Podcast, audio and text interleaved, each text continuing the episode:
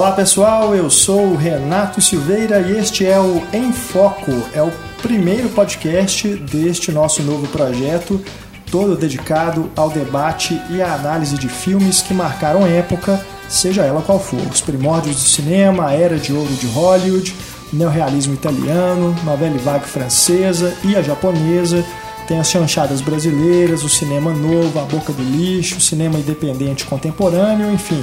A única restrição é que nós não vamos analisar aqui lançamentos, pois esses já são comentados no Cinematório Café, o nosso podcast irmão. Porém, nada impede que a gente faça relações né, do filme da pauta com outro que esteja em cartaz nos cinemas, como é justamente o caso deste episódio inaugural, nosso programa piloto, em que nós vamos falar sobre Adivinhe Quem Vem para Jantar, filme de Stanley Kramer, lançado em 1967 e que dialoga diretamente com Corra, né, um recente sucesso de bilheteria do cinema norte-americano, lançado aqui no Brasil no mês de maio.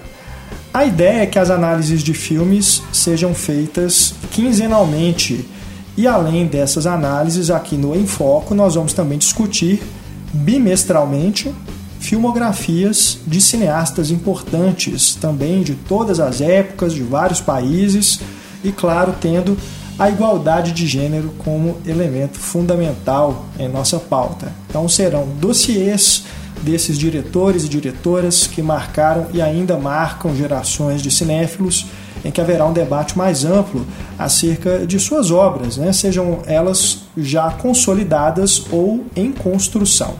É claro, este é só o começo e é com o feedback de você, ouvinte, que nós daremos forma a esse projeto, que terá novidades anunciadas ao longo aí dos próximos meses, pois além do podcast, o Enfoco também vai ter um material impresso com ensaios críticos que vão abordar os temas discutidos nos nossos programas e também teremos um conteúdo em vídeo em breve. É um trabalho que a gente está desenvolvendo com muito carinho e dedicação e que nós temos certeza que vai agradar ao ouvinte e também ao leitor. Tá? Todos os detalhes sobre o projeto você pode conhecer no cinematório.com.br e em nossa página de financiamento coletivo, também conhecido como crowdfunding. Lá você pode nos ajudar a construir o Enfoco com o valor que você escolher contribuir. Assim você vai ter acesso garantido ao conteúdo aprofundado sobre cinema que estamos preparando, com foco totalmente voltado à cinefilia, com isenção e independência, sem interferências publicitárias. A gente quer construir aqui algo para você que ama cinema como a gente e que também, como a gente, está sempre à procura de novos conteúdos, sejam eles em áudio, texto ou vídeo, para pensar, refletir, claro, aprender sempre sobre essa arte incrível que é o cinema.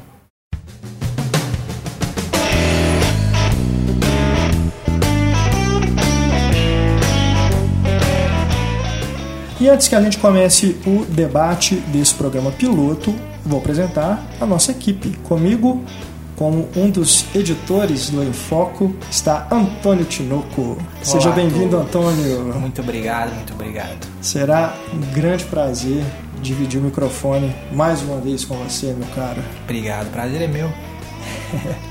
também ao meu lado, Raquel Gomes, que você que nos ouve também já conhece do Cinematório Café. Seja bem-vinda, Raquel. Oi, pessoal. Estou muito empolgada com esse novo projeto e acho que todo mundo vai gostar bastante. Bacana. E temos também a presença sempre, sempre fundamental, muito bem recebida, de Ana Lúcia Andrade, professora de cinema da Escola de Belas Artes da UFMG, que estará ao nosso lado sempre que possível, né, Ana? Sempre que me chamarem e eu puder aparecer. Para que sempre, né, os nossos debates aí fiquem enriquecidos com conhecimento da Ana, que a gente pode considerar nossa madrinha. Ah, eu, eu me sinto super honrada e é um maior prazer estar aqui. Maravilha, a gente fica muito feliz também.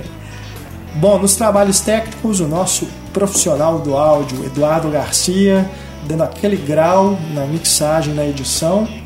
e a nossa equipe está em construção. A ideia é que a gente traga mais pessoas nos próximos episódios e também convidados. Enfim, este é o Em Foco, apresentações feitas. Vamos ao debate.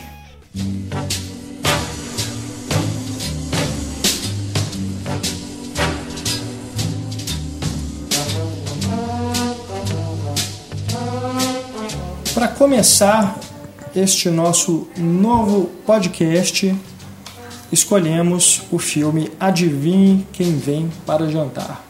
Aliás, sugestão de Antônio Tinoco. Exato. Inspirado num lançamento, né? Recente aí do Corra nos cinemas. Exatamente, o Get Out, né? Um Get filme Out. que fez muito sucesso nos Estados Unidos, né? Um filme que custou relativamente pouco, né? Quase 5 milhões Quatro, de dólares. é, 4 milhões, arrecadando aí mais de 200 já. Pois é, é um fenômeno. E, cara, no- no- nas cenas iniciais desse filme, que você é, que está nos ouvindo aqui no Enfoco, pode conferir também no Cinematório Café, tá? O podcast onde a gente debate o, o Corra, né? Com mais profundidade. É, no- nas cenas iniciais a gente já é remetido, né? A adivinha quem vem para jantar né, naquela situação ali em que o casal se encontra, ela convida o namorado para que é negro, né, para conhecer os pais e tem umas situações que remetem imediatamente, né, ao começo também do Adivinha quem vem para jantar, que é um filme dirigido pelo Stanley Kramer, lançado em 1967 e que está completando este ano seu cinquentenário, né? 50 anos de lançamento em dezembro. Um filme que concorreu a 10 Oscars, ganhou em duas categorias: melhor atriz para a Katharine Hepburn e roteiro original, escrito pelo William Rose. É, entre as, oito as outras oito estatuetas, né, ele esteve concorrendo é, nas principais. E na categoria de melhor filme, naquele ano ganhou No Calor da Noite, também um filme que lida com a questão racial. E a gente tinha ali Bonnie Clyde, A Primeira Primeira, Noite Noite de um Homem e o Fabuloso Doutor Dolittle. É, né? esse aí Tinha que ter alguma coisa questionável, né? Mas um ano, entanto, né? Bom, bom ano, né? E o Spencer Tracy foi indicado póstumamente, porque ele morreu antes né, do lançamento do filme. É. E, Foi o último filme. é, foi- 17 dias depois das filmagens terminarem. Pois é, né, e ele é um, um dos atores principais. O quarto Oscar da Catherine Hepburn, não é? Pois Terceiro. é. Quarto. É. E eu, eu acho que a gente pode começar aqui o debate questionando o status desse filme, porque a proposta aqui do podcast é a gente falar sobre filmes famosos, clássicos, que marcaram época, e esse de fato marcou época, mas eu queria que a gente discutisse o status dele hoje, né, 50 anos depois. Será que ele envelheceu mal? Qual é a importância que ele teve na época e a relevância que ele tem hoje? Eu acho que envelheceu um pouco mal. Assim, eu gostei muito a primeira vez que eu vi, hoje revendo. Achei ele um pouco datado. É, são 50 anos, né? Acho que algumas discussões elas foram, elas podem ser atualizadas, mas acho que ao mesmo tempo ele mostra que algumas coisas permaneceram iguais, né? Algumas, alguns, por exemplo, na hora que está mostrando o tratamento, né, que o personagem do Sid- Sidney Poitier está recebendo, aqueles olhares maliciosos e tal, acho que isso é algo hoje que está bem presente, assim, ainda hoje, né? Mas algumas coisas realmente mudaram.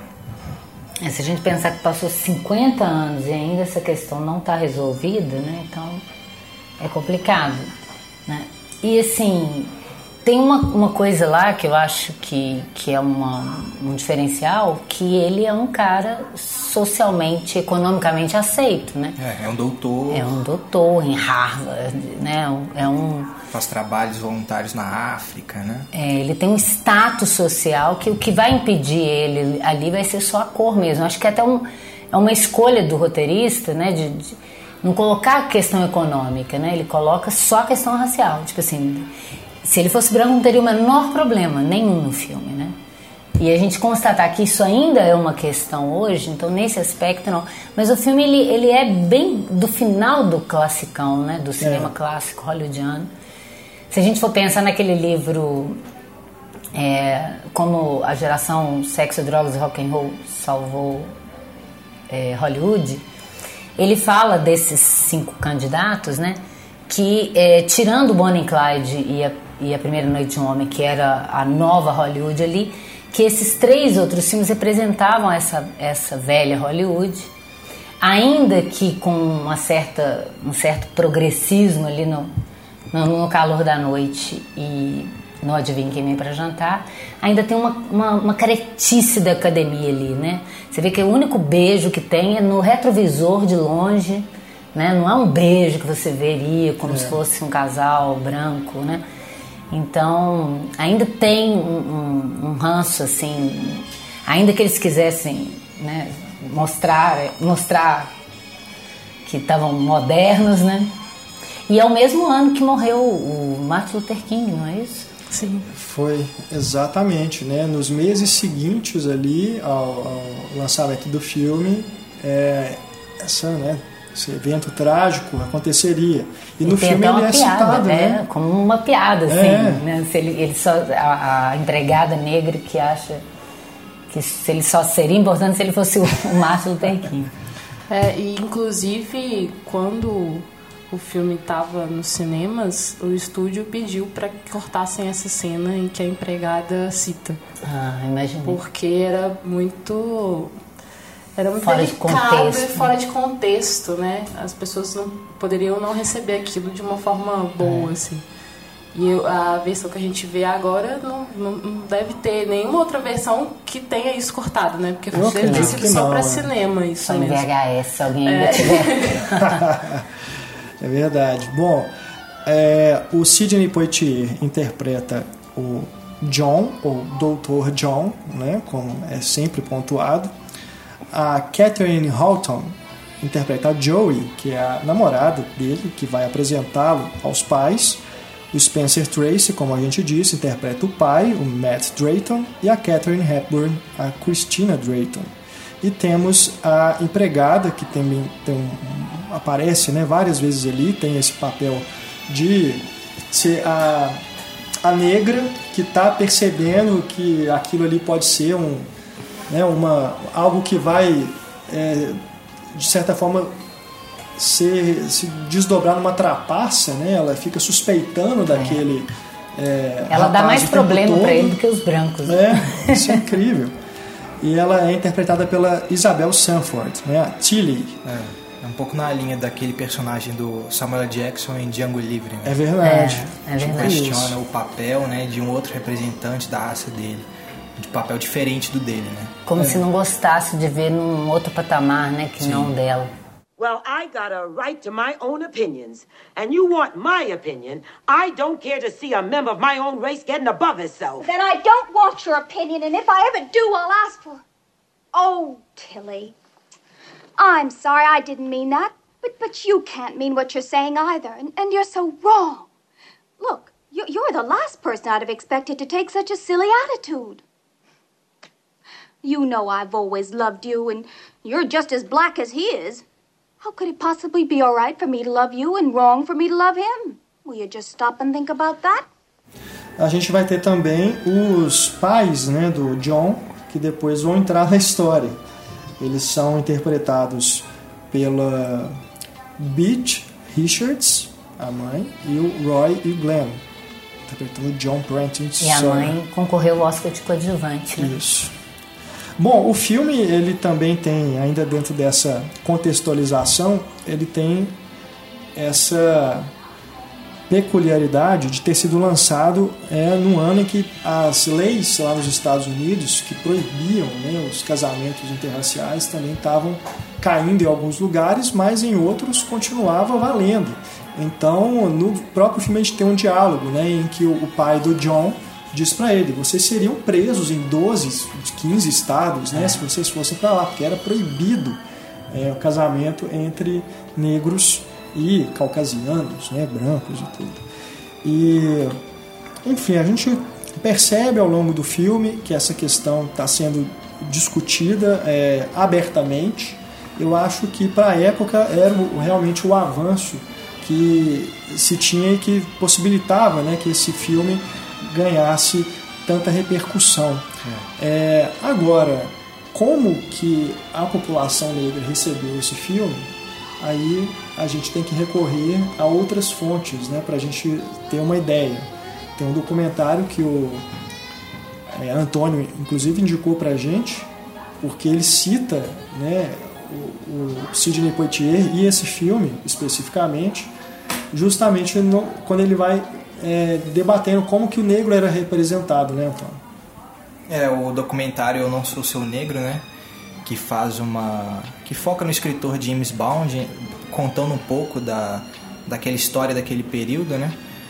E ele justamente fala, ele tem algumas frases assim que fazem a gente repensar criticamente um pouco o filme, né? É, ele fala que a população negra, né, que os brancos sempre roubaram tudo da população negra e, e muitos na plateia sentiram como se tivessem roubando o artista deles, que era o Sidney Poitier, né? E, e, essa ideia que a gente discutiu, o Sidney Poitier ele é o, o, doutor que é rico, ele é o cara que faz trabalhos na África voluntário, né? Ele é o cara que paga para usar o telefone na casa do sogro e é o cara que é o puro a ponto de, de, de um momento a filha fala que não, quem não quis fazer sexo comigo foi ele né? Porque ele não queria ferir meus sentimentos. Então, eu acho que o filme é um, é um bom primeiro passo nesse sentido, mas realmente é, é muito tímido ainda, né? Eu não, eu não lembro, é porque o, o documentário ele traz um, é, o manuscrito né, que o James Baldwin deixou de um livro que ele não chegou a publicar é. e que o diretor Hal Peck é, fez o roteiro em cima desse manuscrito. E o Samuel Jackson faz a narração. Então, em determinado momento, ele fala que naquele momento era até onde dava para avançar nessa questão, uhum. né, de uhum. discutir isso abertamente. Então aí tudo bem, a gente vê algum, algum realmente uma importância né, e uma relevância mesmo para o filme. Mas hoje, até para a gente né, que não sofre do racismo que os negros sofrem, em alguns momentos do filme eu me senti incomodado, sabe, com algumas discussões, porque hoje a gente discute isso muito mais, a gente problematiza isso muito mais, né? Então tem algumas cenas que depois a gente vai é, discutindo aqui com mais detalhes, mas algumas cenas que me, me deixaram incomodado. É. o próprio, que... o próprio discurso final do Spencer Tracy, que é. eu acho muito bonito, assim. É uma, a me emociona um pouco, mas ele está sendo protagonista, né? É, tá sendo quem é o branco que vai resolver toda. a situação. Exatamente. O Sidney Poitier fica no fundo sem falar nada, é, né? É. Ele se incomoda. E o próprio pai do, é. do Dr. Prentice, né? Que é o, o personagem do Poitier. Ele é silenciado. É. Porque ele... O, o pai da menina chegou à conclusão de que aceita. Mas o pai dele não estava aceitando. Uhum. O casamento. É, como o pai branco aceitou, tá resolvido. Isso, como o pai né? branco aceitou, ele, ele Inclusive ele, ele tira a voz juntar. das mulheres. É, não é só o branco, é branco macho no poder é. mesmo, né? Porque ele, ele tem dois momentos que ele, ele anula a fala da mãe do, do Sidney Poitier numa hora, porque ele nega o que ela falou com ele. É a única coisa que ele discorda, é, ele deixa isso claro. Que ele discorda, quer dizer, não é pela voz dela que ele tomou aquela decisão. É. E da mulher, que tem uma hora que inclusive ele dá ordem para ela segui-lo, que eu não entendi aquilo. Foi. Né? Uma coisa horrorosa, né? É. Ele não está discutindo só essa questão é, racial, mas eu acho que ele está discutindo a questão desse branco macho no poder mesmo, né? Que a, as mulheres ficam olhando para ele, tipo assim, ué, por que essa atitude? Esperando uma atitude dele também. Então é uma coisa de, de como esse branco macho ele oprime tanto negros quanto mulheres. Né? E é curioso o Spencer Tracy, que é um cara tão liberal, né? Um, um cara que fez filmes com o próprio Stanley Kramer, com temas que, que o, o, interessavam né, na questão humanista e tal. Mas eu acho que é um filme feito para a classe média branca. Eu acho que é para tentar entrar nessa classe média, tentar abrir um pouquinho essa cabeça fechada, principalmente dos americanos, né? Então, naquele momento, para aquela sociedade, ele era importantíssimo, né? Porque é. era pouco acesso que você tinha a isso, né? É, uma sementinha, assim. talvez, ali, né? E que era importante, né? É. Esses filmes concorrerem ao Oscar dão uma visibilidade porque coloca a discussão é, diante de pessoas que talvez nem queiram discutir isso. Né? E ainda que seja ainda uma discussão muito inicial, acho que a gente trouxe até uma reportagem, né? Que... Isso. A gente coloca o link aí para vocês lerem também, é do jornal LA Times, é. Los Angeles Times. Que nessa matéria até o diretor Don Porter, né? Fala que foi um, ele é um diretor negro e fala que foi um filme que influenciou bastante ele, né? Que foi, foi a primeira vez que ele viu uma representação da raça dele, né? Ele era um homem, não era um, um coadjuvante qualquer, então foi importante para ele naquele momento. Apesar do filme também não ser dirigido por, por um negro, né? Até a versão de 2005 vai ser dirigida por um negro. É. Né? E que inverte a situação inicialmente, né? A gente tem o Ashton Kutcher como namorado, né? É, que é apresentado aos pais negros da namorada dele, que é negra. E é o Bernie Mac, né, que é um comediante também, que é o pai, no lugar do Spencer Tracy. Tem uma importância também em relação a marketing, porque esse filme o, ele foi bem de bilheteria em todo o território dos Estados Unidos, inclusive no sul, assim. Então era importante mostrar que temas relacionados aos afrodescendentes, um personagem importante negro também pode render bilheteria, sabe? Então, o Sidney é... Era um astro, né? Pois é. Momento. E aí, além das, de, de, plantar essa sementinha de questões e, e, tentar mesmo abrir um pouco a cabeça, tem essa questão também voltada para o lado econômico, né? De, de fazer os estudos acreditarem que é possível também tratar de temas assim. Mas isso é uma questão, né, para quem assistiu aquela série Field, Betty e Joan, uhum. que a figura fala que ela quer dirigir filme, ela é mulher, fala, o dia que isso for lucrativo para o estúdio, você vai, vai dirigir. Né? Enquanto isso, eles não vão apoiar. Uhum. Então eu acho que é a mesma coisa. Né? Enquanto não surgiu um grande astro negro como o Sidney Poitier, que inclusive está no Calor da Noite, que ganhou o Oscar, né? Sim. Que também fala sobre essa questão no momento da, da, da, de 1967, no auge da contracultura, né, no, no verão do amor de 67, com as questões todas dos direitos humanos sendo colocados ali, né? Tanto é que tem até a fala da, da empregada que fala direitos humanos sim, mas isso aqui é bem já, diferente. Já é demais. Já é demais. tipo assim, a gente quer os nossos direitos, a gente não quer ficar se misturando com brancos, né? Mas ao mesmo tempo esse roteiro ele é, é muito bem escrito, né? Os diálogos uhum. são bons. Então tem situações que são construídas para ter esse, essa piada uhum. mesmo, né? E que são ótimas, né? apesar de, de, desses problemas que a gente está levantando aqui. Ele parece uma peça, né? É, sim. Ele, Me ele lembrou, é escrito, eu pensei que ele era uma peça, depois que eu vi que ele era original. Me lembrou o Fences, né? Exato. Sim essa coisa, porque se, se, passa todo quase dentro de um, um, um local, né? Uhum. Tem alguns momentos ali que vai para outras locações, mas é basicamente aquele cenário né, da casa e as situações vão se desenvolvendo ali. E tem até umas falas que remetem também a ofensas. É. Que a gente se recusa a falar o nome em português. mas que é um limite entre nós. Bom, é, eu queria que a gente falasse um pouquinho também da personagem da menina, né, da Joey, que é super empolgada né? No começo do filme, então, ela tá assim, tão radiante que chega a ser, você até assusta né? com ela. E no, no comecinho ela é, fala para pro, pro John, né? Que não é pra ele se preocupar, que ela conhece os pais dela, que ela sabe que não vai ter problema nenhum. Né? Mas logo no comecinho, quando a Catherine Hepburn vê o Sidney Poitier saindo do escritório, ela fica catatônica, né? Aí você já fica assim, putz, né? Vai dar errado isso. E o que é interessante é que as expressões da Catherine Hepburn, elas têm uma ambiguidade que até determinado ponto do filme você não sabe qual que é a dela. Uhum. Depois é que você percebe que ela acaba comprando a felicidade da filha para ela também, uhum. né? Que ela quer que a filha seja feliz, mas eu não sei, viu?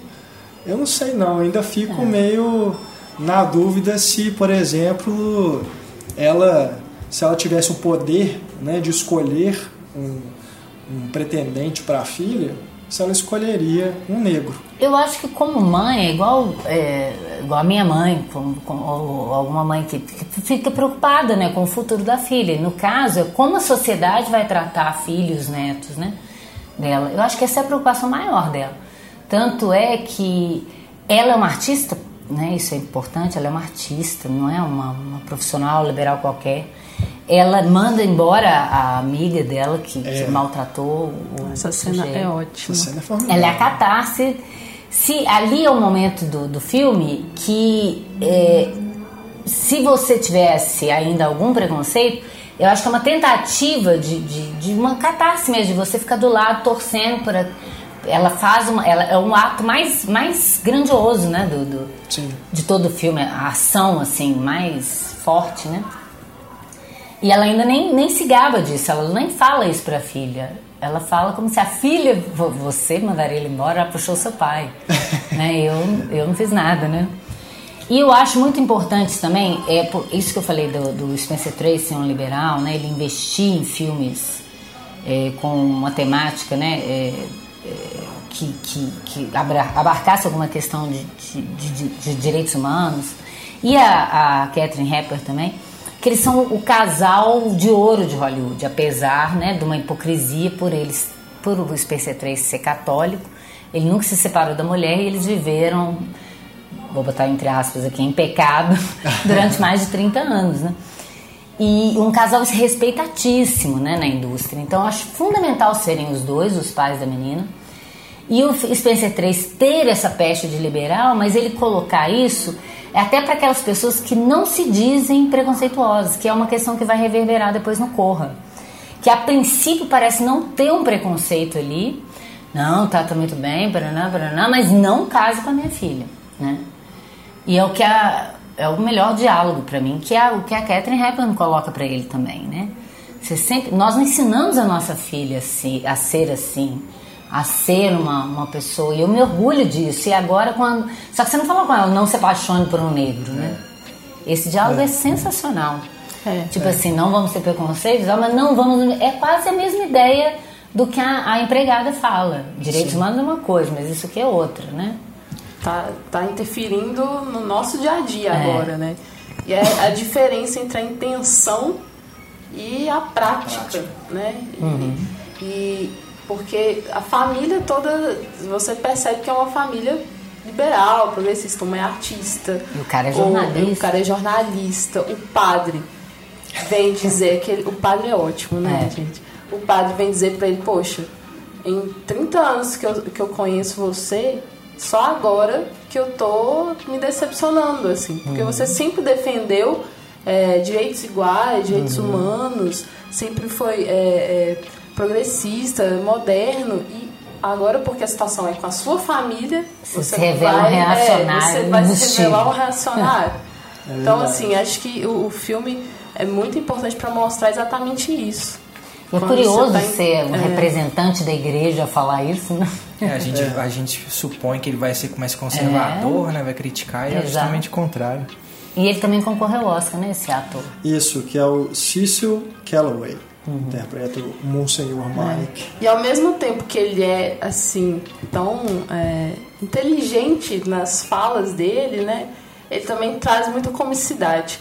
Porque, assim, é. várias, várias é, coisas que ele fala, assim, a gente ri. Porque. É, ele é ótimo. é como se estivesse fazendo uma piada com aquilo. Ah, vai ter, vai ter um jantar. Eu tenho que estar tá aqui pra ver isso, tipo. Você é útil. É, você é útil. Então eu achei bem vi interessante. Um padre que bebe tanto. Né? Três doses Ué, de Eu nunca vi um padre tão progressivo. Sim. Queremos é. padres, mais padres assim, né? É. é. Ele é fundamental, é, né? Ele é fundamental. Na, na ponderação com os personagens, né? Sem dúvida. E sobre a personagem da Joey, eu acho assim, ela é branca, privilegiada e ela não tem noção nenhuma do que os negros passam. Então, assim, é, é, é muita. Ela, ela passa uma coisa de ingenuidade, exatamente. Demais, né? De ela achar que problema, nós não vamos ter problema. Imagina, os meus pais são super liberais, os meus pais são modernos. É. Enfim, ela e ela nem fala... pensa também nos problemas como casal, né? Uhum. Então, para ela, assim, só a minha vontade já basta, a nossa vontade. É. Ela é. até fala que o John tá, num determinado momento, que o John tá dramatizando demais as coisas, é. né? Exato. E eu, e eu não sei se o que vocês acham sobre isso, mas se o olhar dela é um pouco problemático quando o John tá falando dela, ele, ela, ele fala assim que a, a Joey não vê nenhum preconceito E como se ela não, não visse nenhuma diferença mesmo entre, uhum. entre as pessoas. Como se não existisse diferença. É. E na minha cabeça sempre foi assim, a diferença é muito mais difícil você pensar que a diferença existe você tem que lidar com ela. Não é aquela a história de ah, todo mundo é igual. Ninguém é igual um com o outro. Você é. tem que reconhecer a diferença em primeiro lugar e aprender a respeitar isso, né? E o olhar dela não, o olhar é que ela não vê a diferença. Eu acho que é uma coisa meio estereotipada de, de, de, de reforçar que ela foi criada tão liberal que ela não vê isso, né? Mas ela parece muito imatura mesmo. Ela parece uma menina muito. Eu tô apaixonada, né? Sim. É a gente não sabe se numa primeira briga que ela vai fazer. Mas assim, ela, ela tem. Eu, eu acho que, que são coisas meio é, exageradas do roteiro para você não se perguntar muita coisa. Porque a, essa coisa da mãe, todo mundo fala, ela tá tão radiante, ela tá tão radiante que que o amor é o mais importante, que eles querem uhum. reforçar isso, né? Tem um discurso uhum. até meio romanticizado demais, antiquado, de que o amor é o mais importante, com o amor você supera, que é da, do, do, discurso do religioso vai também. É. Com o, o amor você vai superar todos os problemas. Né? Se fosse assim, em dois mil anos de cristianismo, a gente já não tinha problema nenhum. Não é? O lema do cristianismo é, é o amor e as pessoas falam em nome desse amor para agredir as outras. É. Mom, this is John. Doc, doc, Dr. Prentice. I'm so pleased to meet you. I'm pleased to meet you, Mrs. Drayton. É. Mas é, é, eu concordo e acho que os diálogos, eles a todo momento, eles são construídos é, para passar uma impressão de que o problema maior ali que está sendo discutido é a questão deles estarem casando por impulso. Uhum. Né? É claro que a gente tem. É, Se fosse ele... minha filha, com qualquer um, 10 dias casar, tudo bem, né? mas é, tudo bem. E essa questão do racismo está andando ao lado. Uhum. Né? Mas em vários momentos eu tenho essa impressão de que eles estão, na verdade, colocando essa questão em primeiro plano. Né? Eles estão casar muito cedo, né? Será que vai dar certo, né? Ela é muito jovem, ele é um cara já com quase 40 anos. Já tem uma mulher e um filho. É. Então me dá uma certa é, impressão de que os diálogos também são construídos com uma certa ambiguidade para não tratar do tema tão assim abertamente. abertamente. É isso, é. Por causa desse que o Antônio é. falou, acho que esse primeiro contato ali, né, tá tentando colocar a questão sem, sem chocar, chocar demais. Sem, é. sem ser muito Spike Lee. Né? É. Tanto é que é isso que eu falei, o beijo mesmo você só vai ver lá no, pelo retrovisor e pelo olhar preconceituoso do motorista é. de táxi, né? É. Porque aquele motorista de táxi também me lembrou do Corra. Sim, total. Porque o filme também ele, ele tem como tema esse conflito geracional, né? De como que os pais controlam os filhos, uhum. né? Até onde que eles dão liberdade, até onde que eles querem manter embaixo da asa. Isso também está sendo discutido. E a questão geracional tem a ver por causa de quando eles vão tomar sorvete, aí tem uns meninos lá ouvindo é. música, e ele bate o carro no cara, né? E aí todo mundo aplaude o menino, porque o cara, o cara que ele bate o carro, que é negro, ele fica falando dele ser velho, né? Uhum.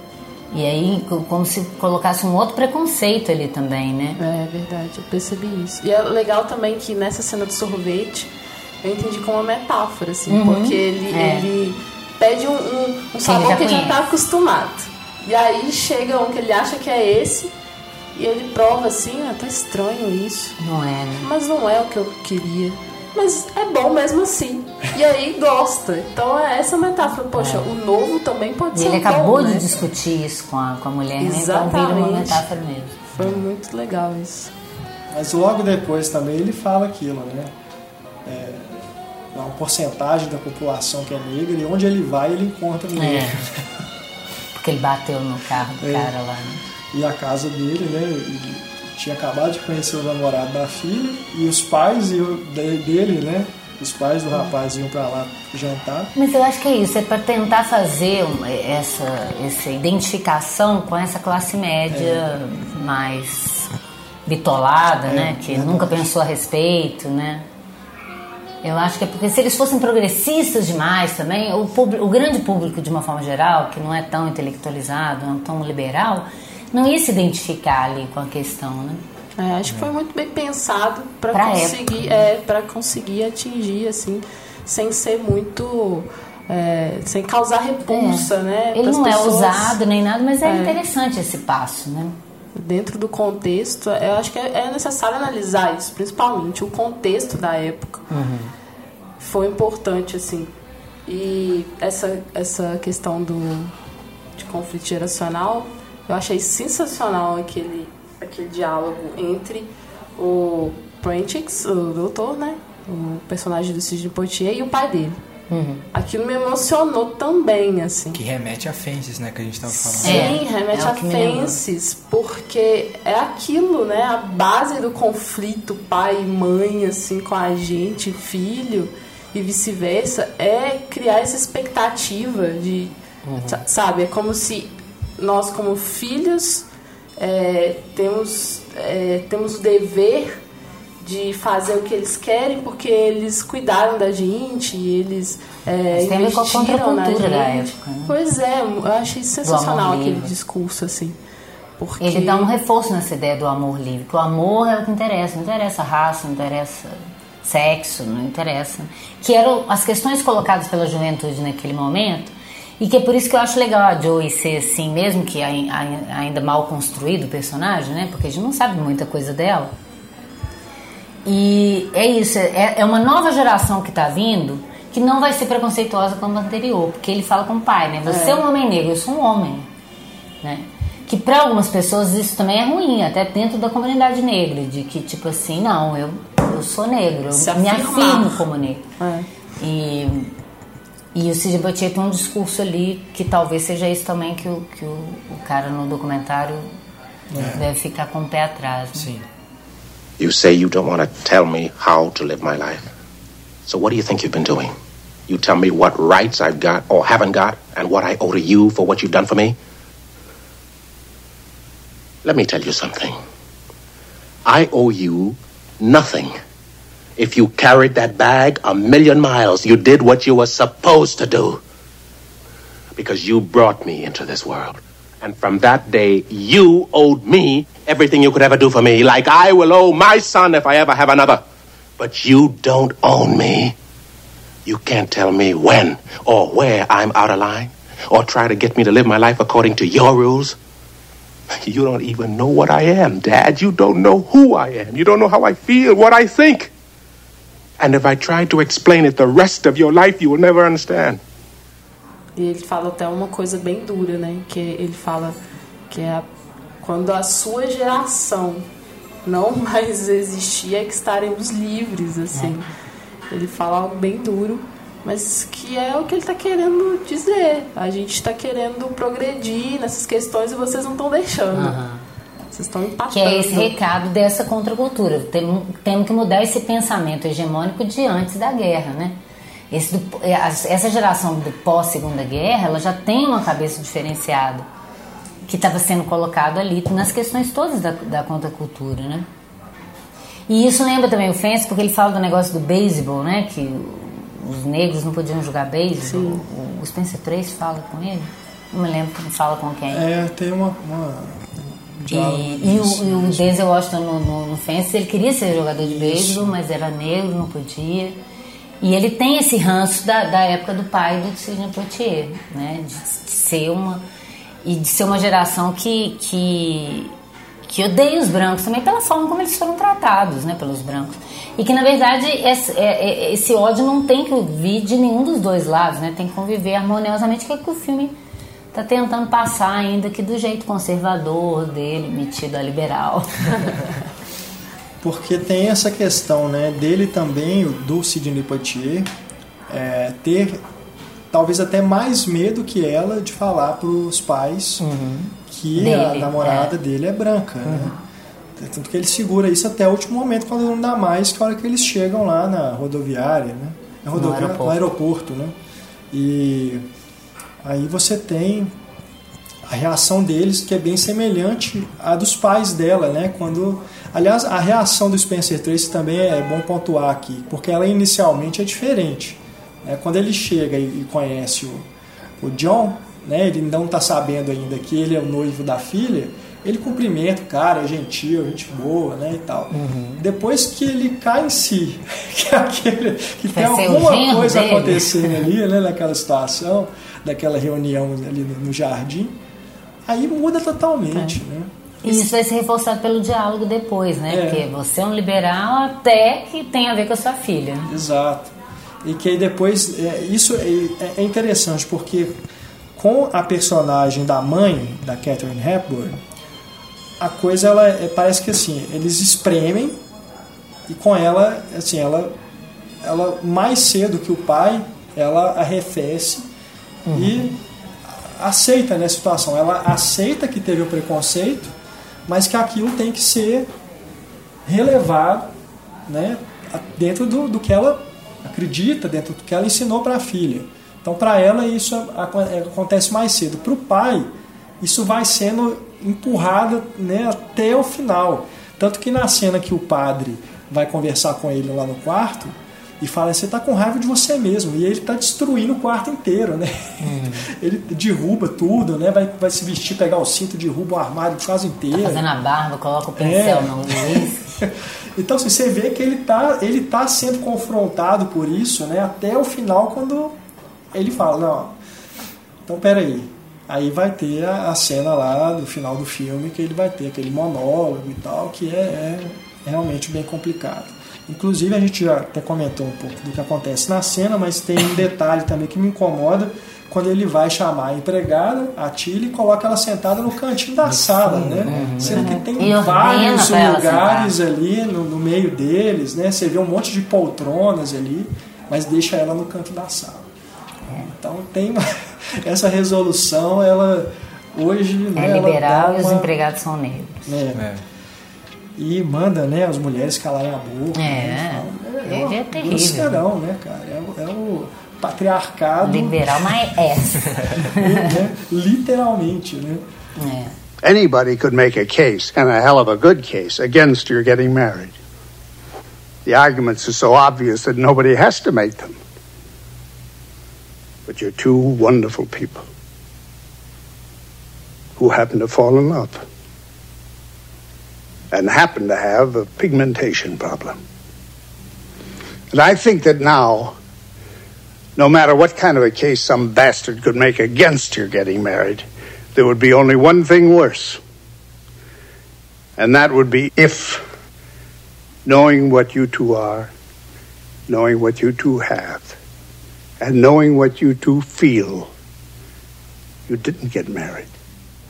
E eu acho que é isso mesmo, é, é, é, essa crítica de que essas pessoas que parecem muito legais e tal, que elas estão com isso muito arraigado nelas é. e quando você apertar aparece. É. Né? A hipocrisia surge quando você menos espera. Como aparece, nossa, é uma construção constante, né, gente? Porque isso é, a gente vem de uma. Dependendo da sua origem familiar, da sua criação, talvez você nem perceba uhum. né, o quanto que você tem de preconceito.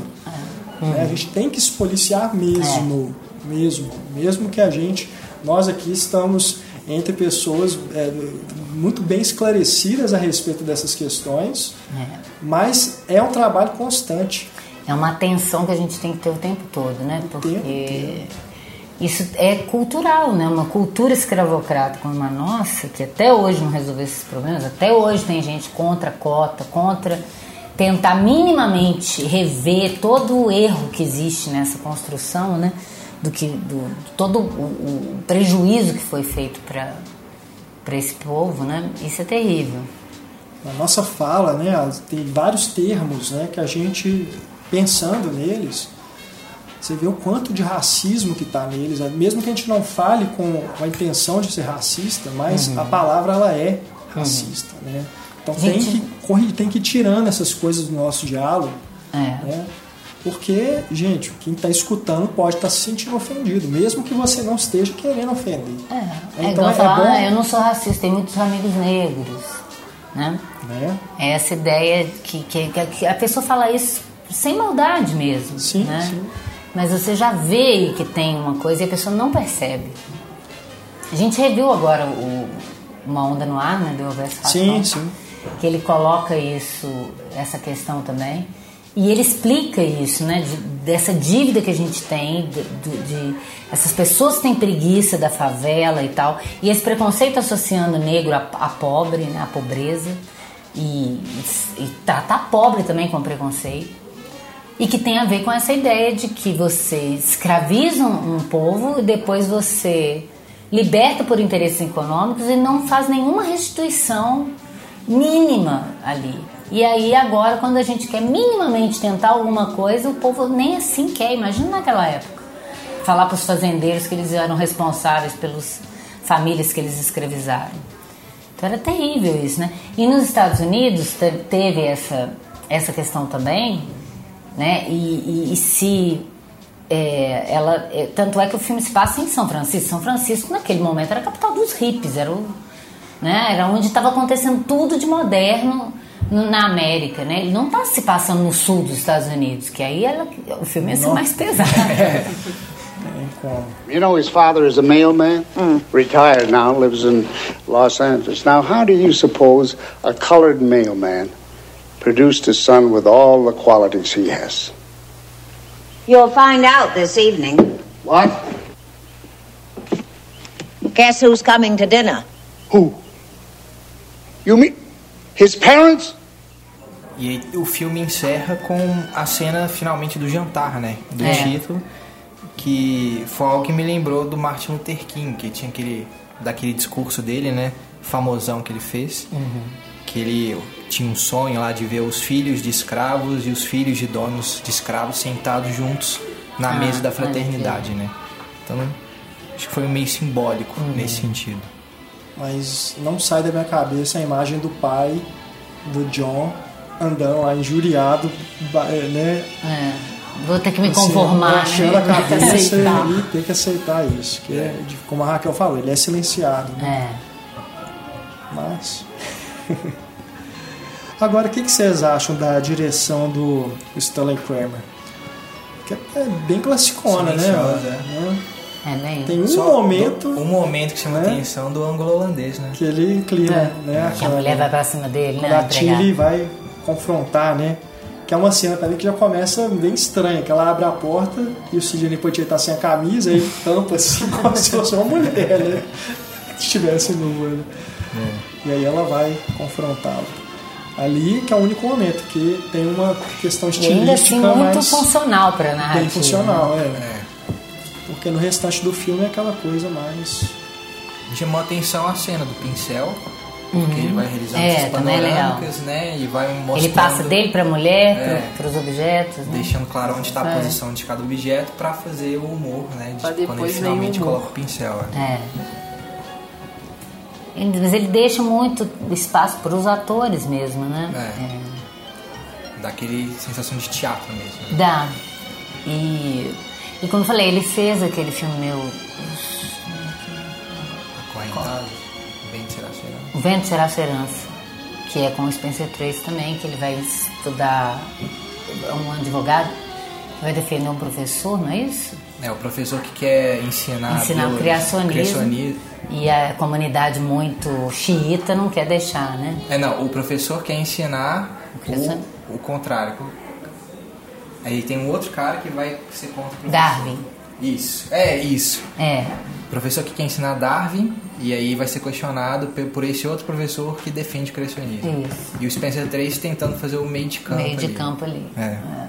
Que é um filme que eu, eu gosto muito uhum. também, mas depois aqui do Adivinho que vem para jantar, não sei se eu vou ter essa sensação também de estar tá um uhum. pouco datado, não sei. É, mas é, é sempre assim, é, né? Eu acho assim que pra, se a gente tivesse num, num mundo que já deveria estar bem mais tranquilo 50 anos depois, era pra gente olhar e falar, gente, qual o problema desse filme? Não tem problema nenhum, né? Uhum. E se a gente ainda percebe que existe um problema ali, é porque essa questão não foi resolvida mesmo, né? Mas de qualquer maneira, como esse pontapé inicial é, é fundamental, né? Essas questões desse outro filme, do Vento Será Sua Herança, não era discutido no cinema, né? Então, isso, igual eu sempre eu falei do Moonlight ter ganhado o Oscar. É maravilhoso esse tipo de filme receber um, um, um certa atenção, não pra gente, mas para esse grande público. O Corra, a mesma coisa. Se ele não fosse um filme de, tanto de entretenimento, não, não teria o mesmo efeito. O maravilhoso é ele ser um filme de entretenimento que tem tanta gente vendo e que ainda que não pense nas questões, elas estão colocadas ali, alguma coisa passa. Alguma coisa você tem que engolir. Eu, eu, eu gosto também de de que esse filme ele poderia também ser adaptado para outras situações, né? Uhum. Por exemplo, um, um homem apresentar o namorado dele, é. ou o contrário, em mulher. Em 67 né? isso estava moderno demais. Mas poderia, né? Poderia. Usar esse mesmo roteiro com essas situações diferentes. Uhum. Seria interessante. Seria. Esse filme, o próprio Stanley Kramer é, refilmou para televisão. Né? Eu nem sabia, nem vi essa versão, mas vendo os créditos dele, me deparei com essa informação. E tem essa versão né, de 2005 com o Ashton Kutcher. Mas é uma história que é, parece que a gente vê em outros filmes, né, reverberando em outros filmes essa discussão. Né? Então, no, no próprio Corra, né, como a gente falou, o comecinho ele lembra muito. Tanto é que o título virou uma expressão, né? É. Esse de vim queimei para jantar, virou uma expressão mesmo de uma coisa, é, uma coisa desagradável, né?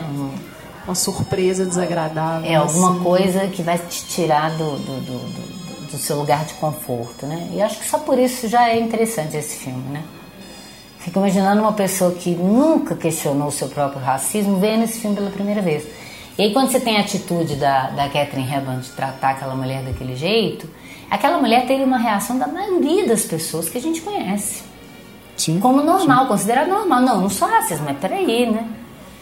E, então por isso que eu falo que aquela, aquela sequência te mostra o lado também que o filme tá querendo colocar. Isso como uma vilania, você ser preconceituoso quase como se você fosse um vilão. Isso eu acho ótimo. Te coloca torcendo pro casal dar certo. Né? É, ué. Qual o problema, gente? Deixa é. eles. Uma coisa que eu acho interessante que a, a empregada até disse, que ela fala, em determinado momento ela fala que a opinião dela, né, apenas, é, é justamente isso, apenas a opinião dela e que ela tem o direito de tê-la. E que é algo que eu vejo muito, sendo muito reproduzido, assim, de gente falando coisas né, racistas, preconceituosas, é, achando que era emitir opinião. É, é, e se escondendo atrás desse argumento, assim, de essa é minha opinião eu e eu tenho, direito. tenho direito de tê-la, né? É, você tem o direito de ter a sua opinião, você não tem o direito de ficar instigando e destilando ódio, né? É. e as pessoas confundem isso. Esse episódio agora com esse imbecil desse Danilo Gentili, né? Nossa. A pessoa se escuda nisso, né? Eu, eu tenho direito de dar minha opinião, ela tem uma legião de, de imbecis que corroboram com isso. E a coisa em si não se discute. O problema mesmo do que, tá, do que é fazer isso, né? Não é, o problema não é da opinião. O problema é incitar esse tipo de coisa em pleno século XXI, né? É isso que não dá para engolir.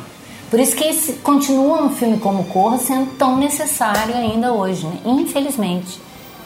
É, Infelizmente, que eu digo que isso tem que ser necessário, porque é a única forma, é. através da cultura, você tentar mudar a cabeça das pessoas. Porque é assustador a gente pensar que, ao mesmo tempo que já se passaram 50 anos e que isso parece assim, nossa, meio século, né? Uhum. E a uhum. gente ainda vive essas questões né, de uma forma é, que já deveriam ter sido superado, né, superado. Ao mesmo tempo, a gente percebe que está muito perto. Uhum. Né? Porque quando você vê um filme como esse, que tem, por exemplo, uma citação a Beatles, né? Uhum. Na fala do padre ali, você vê que são coisas. são coisas assim que estão na nossa cultura ainda. E é. acontecia ali, gente. Você vê, por exemplo, o documentário né, que ganhou o Oscar, o Eu Não Sou Seu Negro, vê a 13 terceira emenda. Concorreu, é, ele concor... Qual que ganhou? Do O.J. Simpson. Ah, é verdade. Verdade. Você vê a 13 terceira emenda, uhum. né? Você fala assim, gente, que absurdo, é, é absurdo a gente viver ainda num mundo desse, cara. Tá muito perto. É. E aí você pensa, é, aí você vê, por exemplo, um filme como o Joaquim, né, uhum. o brasileiro, que vai mostrar um pedacinho da questão da escravidão. Você vai, você vai pensar na história né, de como que, que é, a questão da escravidão funcionava. É, é tão absurdo, é tão absurdo e você vê que isso continua acontecendo de uma forma velada, uhum. né? E aí eu recomendo que você escute a gente discutir também isso no podcast que a gente falou do Corra, né? Que lá a gente vai falar isso e assiste como o filme isso. antes, porque não dá para não né? dar spoiler é. e esse filme com spoiler é sacanagem. Eu é. falo para não ver nem o trailer. Mas de fato é assustador, assustador que isso ainda esteja ocorrendo hoje e a gente vê nessa onda de retrocesso, né? Como que é, ainda tem esses, esses policiais né, que atiram nos negros lá nos Estados Unidos de forma assim, totalmente arbitrária, gratuita. Uhum. Né? E, o cara, tratamento nossa, que o negro não. tem em relação ao branco, né? Que, que é diferente. Eu bati, um, um, motoqueiro bateu no meu carro e chamei a polícia, ele estava errado, tinha testemunha, tudo certo.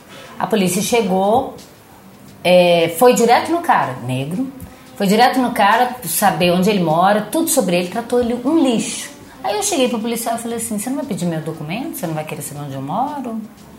Eu não tive o mesmo tratamento que ele. Não que eu quisesse ter o mesmo tratamento que ele, eu queria que ele tivesse tido o mesmo tratamento que eu. E não teve. Né? Então isso é o tempo todo. A gente não tem nem como dimensionar isso, porque a gente não sofre isso na pele, literalmente. Né? A gente não é abordado como suspeito ou Exato. com medo dos outros por, pela cor da pele. Né? Então, que é maravilhoso isso no Corra, né? A primeira cena do Corra, para mim, é sensacional. A primeira, é. o prólogozinho.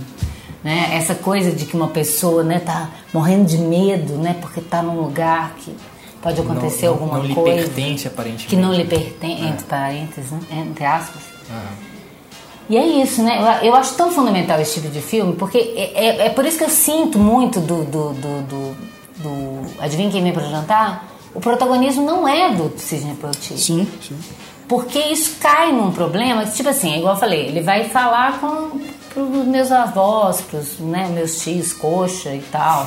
Ele não vai falar pra. Ele não vai falar pra. É, que é uma coisa assim, tentando falar com eles como se estivesse argumentando. Agora, no caso do Corra, por exemplo, ele te faz se colocar no lugar do cara.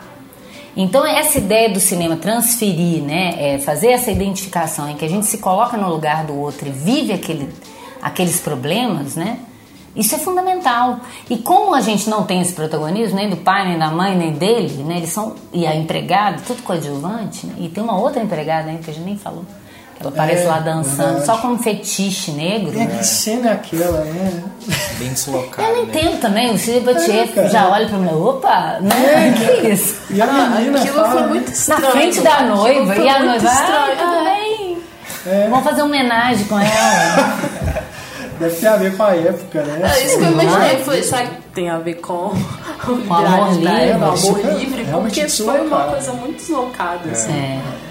Por isso que eu pensei que era uma peça que foi adaptada e que ele devia ter outra coisa que eles não pegaram pro filme, porque é. fica muito gratuito aquilo.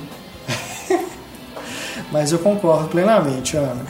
Tanto que, assim, é, a respeito das principais questões que o filme trata, eu, eu me sinto tranquilo de comentar, porque não vai estar tratando de como Uhum. O, o, negro está naquele Ele lugar. Tá falando como o branco se é. sente. É, exatamente. Então o filme ele, ele, ele me bate mais por isso.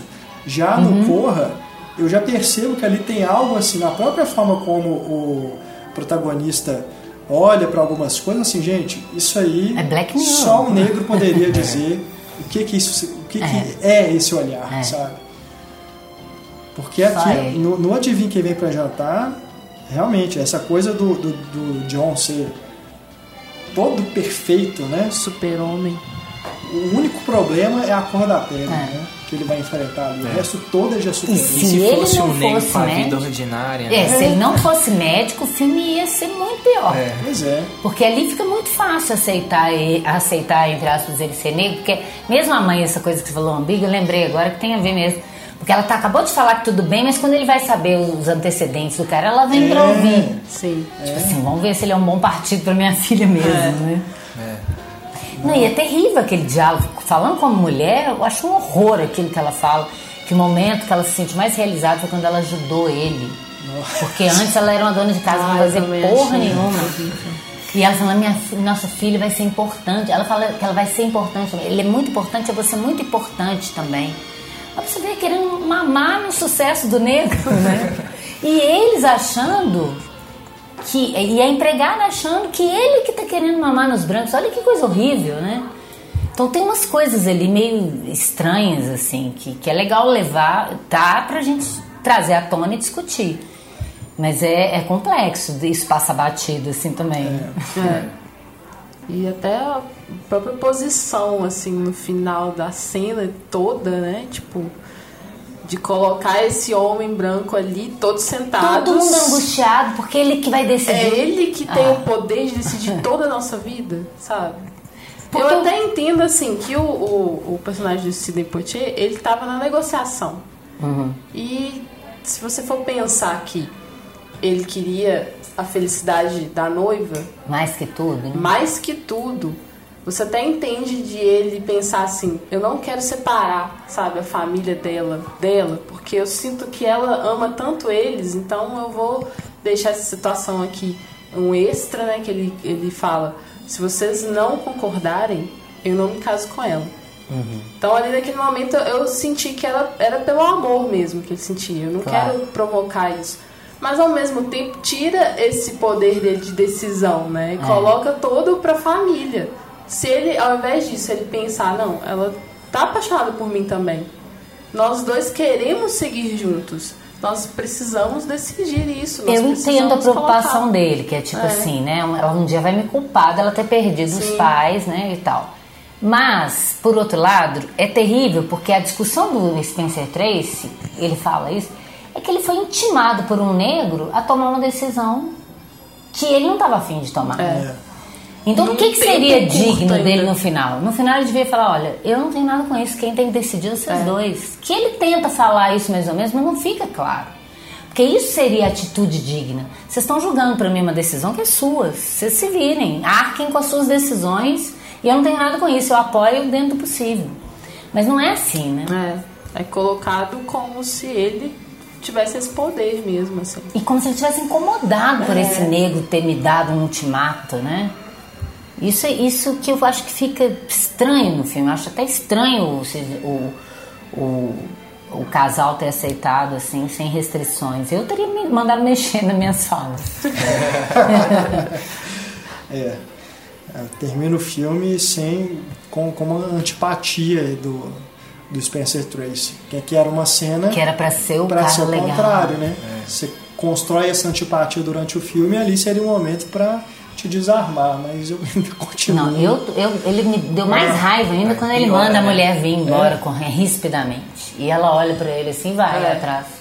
Ah, não, o que é isso? Você não quer receber a ordem dos outros, mas eu tenho que receber. Exato. E de certo, mas por isso que eu acho que isso não é possível que não é de propósito. Agora, tinha que ficar mais evidente. Porque senão fica parecendo que é normal, é. né? E não é normal, não. Esse cara é cheio de. Ele é um posto de contradições né? metida bacana, mas não é. E eu acho legal porque a menina dá um, entender, resolve aí e vai jogar seu golfo, né? Tipo assim, né? Você quer cuidar das suas coisas, você não quer arrumar um problema para você, né?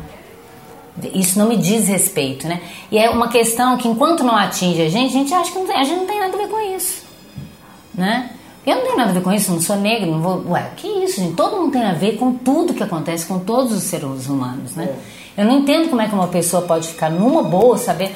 Claro, gente, senão ninguém seria feliz, porque é uma merda o mundo, né? Na Síria, aqui, né? Aqui em BH, os problemas da cultura, os problemas de diversidade, de sociais, econômicos, né?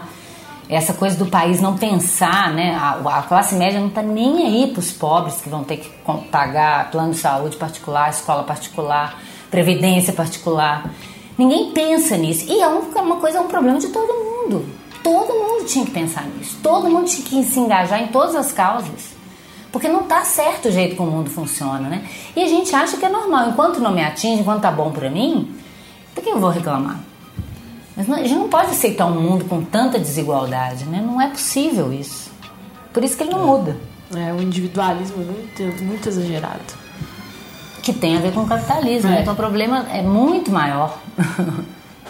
Well, let me tell you something. You may think you're fooling Miss Joey and her folks, but you ain't fooling me for a minute. You think think I don't see what you are? You're one of those smooth talking, smart ass niggas, just out for all you can get with your black power and all that other troublemaking nonsense. And you listen here. I brought up that child from a baby in her cradle, and ain't nobody gonna harm her none while I'm here watching. And as long as you are anywhere around this house, I'm right here watching. You read me, boy? You bring any trouble in here, and you just like to find out what black power really means. And furthermore to that, you ain't even all that good looking.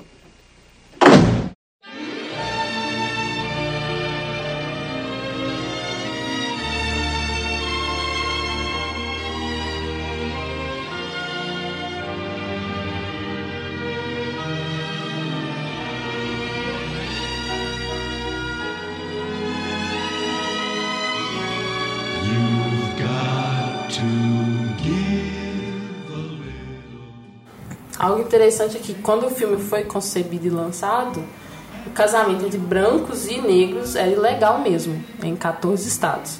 Em 68. É, é 67, 67, 68. E no final da produção, o Supremo Tribunal dos Estados Unidos proferiu uma decisão que tinha a ver com um caso que chamava Loving versus Virginia, e aí a decisão foi tomada em 12 de junho de 1965, dois dias depois da morte do Spencer Tracy.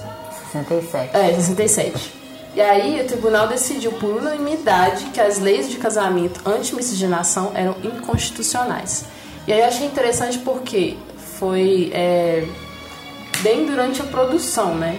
No final uhum. da produção teve porque essa lei. Teve um impulso aí, né? E aí o, é, o diretor ele manteve a fala do pai do, do, do, do personagem de Sidney Poitier falando que, poxa, vocês serão ilegais, vocês serão criminosos em 16 ou 17 estados aqui. Uhum. Então eu acho que manter isso foi até importante para dizer, olha, mesmo acontecendo leis que uhum. sejam favoráveis, vocês vão enfrentar problemas, uhum. porque a lei não quer dizer nada na prática, assim. Uhum. Tá, vai, vai é, permitir que haja casamento, ok mas o preconceito ainda vai existir, que a gente sabe que existe até hoje, mesmo 50 anos depois desse filme.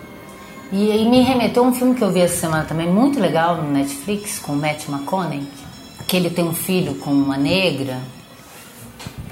É, isso aí só em inglês, Free State of Jones. Ah, Isso. tá. Sim. Ele chegou a passar no cinema. Ah, é? Chegou? É. Eu pensei que Mas o título TV. em português eu não lembro. Mas ele tem bem essa, essa questão que eu nem sabia também, porque ele se passa numa época. Você não entende que julgamento é aquele que está tendo, é porque o cara casou com uma branca e isso é ilegal, né? Uhum. E ele é, se fez passar por branco, entre aspas, né? E, e, aí o filme coloca essa questão também, que é bem interessante. Eu vi até sem querer, assim, e me deparei e falei, olha, tem tudo a ver com com essa questão do, do, do, do Adivinha Quem Me Apresentar. É, é. Se eu não me engano, o Love também trata disso, né? Que, do Jeff Nichols, né? Do Jeff Nichols com a Ruth Negga, né? Que ela concorreu ao Oscar uhum. né, de melhor uhum. atriz esse ano. Uhum. Por esse mas, É. E... Então, filme de que ano? Ano passado, né? É. Mas, mas ele, se eu não me engano, ele é de época. Ele é de época. É. Ah, tá. E retrata essa questão. Mas, cara, não é, os Estados Unidos é um país muito maluco. É. É e eles mal. falam tanto, né, na liberdade, Nossa. na liberdade. Não, realmente, vejam o Eu Não Sou o Seu Negro, uhum. que tem as imagens da época, né? Você vê aqueles caras, bicho, neonazistas, assim, levantando placa, falando orgulho branco. Não, aquelas imagens gente, da. Aquela Ku Klux Klan, gente. A Ku Klux Klan é aquela coisa mais aberração do que a Klan. As imagens da escola, né? Daquela é, primeira negra a é. estudar na escola é. e tal, e aí vem aquela multidão de gente atrás xingando e jogando coisa. É, é terrível. De fato, é que mostra nesse filme do Matt McConaughey também esse, esse surgimento da, da Ku Klux Klan, de certo modo, né? Uhum. Vai mostrar essa ideia desse povo ameaçado por uma diferença que eles não conseguem compreender, né? É. Bom, tem né, assunto ainda para discutir sobre essa questão, essas questões né, que o filme trata para mais de hora, né? mas a gente já vai finalizando por aqui esse primeiro é, episódio do nosso novo podcast em Foco. Eu agradeço demais a presença da Ana, Eu como sempre. apesar desse lugar de fala estranho, mas eu tô Exato. aqui como crítica, como uma pessoa que estuda cinema e que entende a, a, a importância desses temas virem à tona mesmo para qualquer tipo de pessoa, né? Isso é, é a cultura. Raquel Gomes. Estamos aqui. Muito obrigado. Sempre. E Antônio e... Tinoco. Valeu, pessoal. Que estará conosco no nosso próximo programa, né, Antônio? Isso. Estaremos juntos aí debatendo mais filmes, como eu disse aí no, na introdução do podcast, filmes que não são lançamentos, né? A gente vai falar de clássicos, a gente vai falar de filmes de primórdios do cinema, de outros outras épocas, mas a gente também vai falar de filmes contemporâneos que são muito queridos, que marcaram aí ó, alguns anos recentes, né, a filmografia mundial. Então a gente vai estar sempre trazendo esses filmes aqui para um debate como esse que você acabou de ouvir. E deixe o seu feedback o que você achou, que você gostaria que a gente abordasse aí nos próximos programas, para que a gente possa construir juntos o Foco. Tá bom? Não deixe de conferir aí no Cinematório mais detalhes sobre esse projeto para você saber o que vem por aí, para você também colaborar para que a gente possa trazer mais discussões e mais debates em breve. Inclusive, como eu disse, sobre carreiras de diretores e diretoras, tá bom? Agradeço muito a audiência. Deixa o nosso e-mail para contato, que é o contato@cinematório.com.br. Siga a gente também nas redes sociais para ficar por dentro das novidades.